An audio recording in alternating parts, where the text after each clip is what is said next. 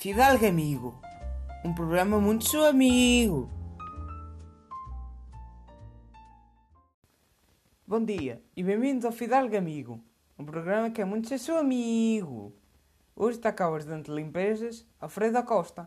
Boas pessoal! Hoje o programa vai ser amigo de pessoas que têm problemas com drogados. Quem está a olhar para mim? Carago, havia de olhar para quem? Está aqui mais alguém no estúdio?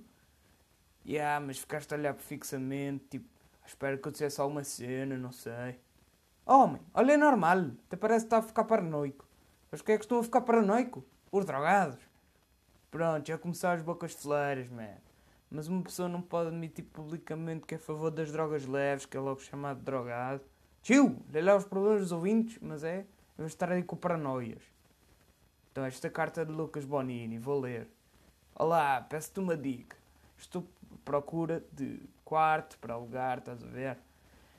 Pá, encontrei um bom, com preço excelente e com uma boa localização, porém está repleto de drogados. Tenho receio pelos meus pertences. Tens alguma dica para afugentar drogados, algo repelente ou qualquer coisa de género? Hum. Alfredo, qual é o contrário de limões? Limões? Sei lá eu, porquê? É porque é. Os drogados adoram limões. Se o Lucas Bonini meter o contrário limões no quarto dele, os drogados não vão para lá. Pode funcionar como os olhos para os vampiros. Mas eu sei lá o que é contrário limões. Se calhar é pêssegos ou ameixas. Não, não faço ideia. Gostas de pêssegos? Gosto. E de ameixas? Ah, se for ameixas, não curto tanto. Então pronto, está explicado. Lucas, espalha algumas ameixas no teu quarto, que os drogados não gostam de ameixas. Devido que isso resulte, mas ok, cala-te, que ainda não acabei. Lucas, além das ameixas, instala também luzes fluorescentes. Os drogados têm muita sensibilidade à luz, por isso é que saem mais à noite e usam bonés. E aí, vai deixar a luz fluorescente sempre ligar? Não! Sempre interromper! A cana do puto?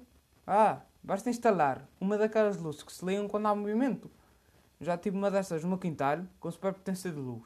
Até tirava os drogados ao chão quando se ligava. Então, ameixas e umas luzes fluorescentes. Que se liga sozinha, né?